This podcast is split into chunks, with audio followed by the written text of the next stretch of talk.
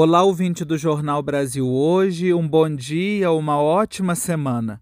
Aproveito a oportunidade para, em tempo, felicitar a todas as mães pelo seu dia celebrado ontem com muito carinho.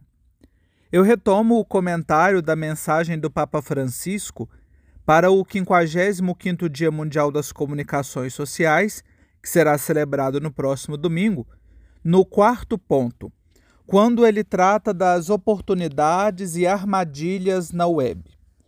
Em nosso tempo, temos muito mais olhos abertos sobre o mundo, com a possibilidade de obtermos cada vez mais informações e de fazê-lo de forma cada vez mais imediata. Guardadas as devidas proporções, a sensação que eu tenho é de estarmos em um Big Brother, vigiados o tempo todo pois cada pessoa potencializou a capacidade de comunicação com seus smartphones conectados todo o tempo. Aí reside a chave da questão colocada pelo Papa. Tal facilidade propiciada pela tecnologia digital também nos coloca muitas responsabilidades como usuários e como cidadãos.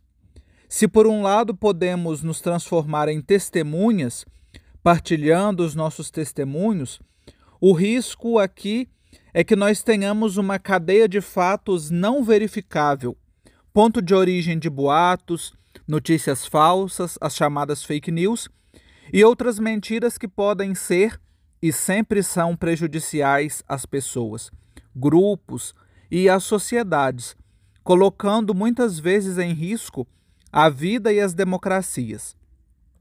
Nós sabemos que as fake news se orquestram e se mantêm por interesses econômicos, políticos e ideológicos. Haja vista o que temos acompanhado no Brasil desde o início da pandemia.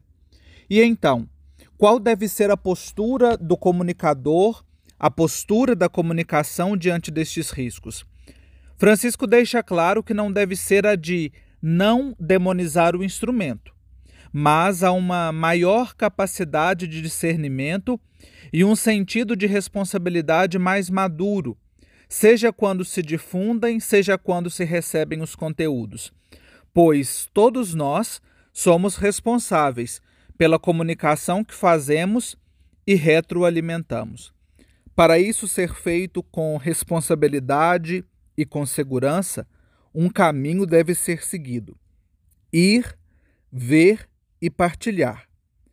Ir, ver e partilhar, depois de colocar na balança e ver o que realmente precisa ser partilhado.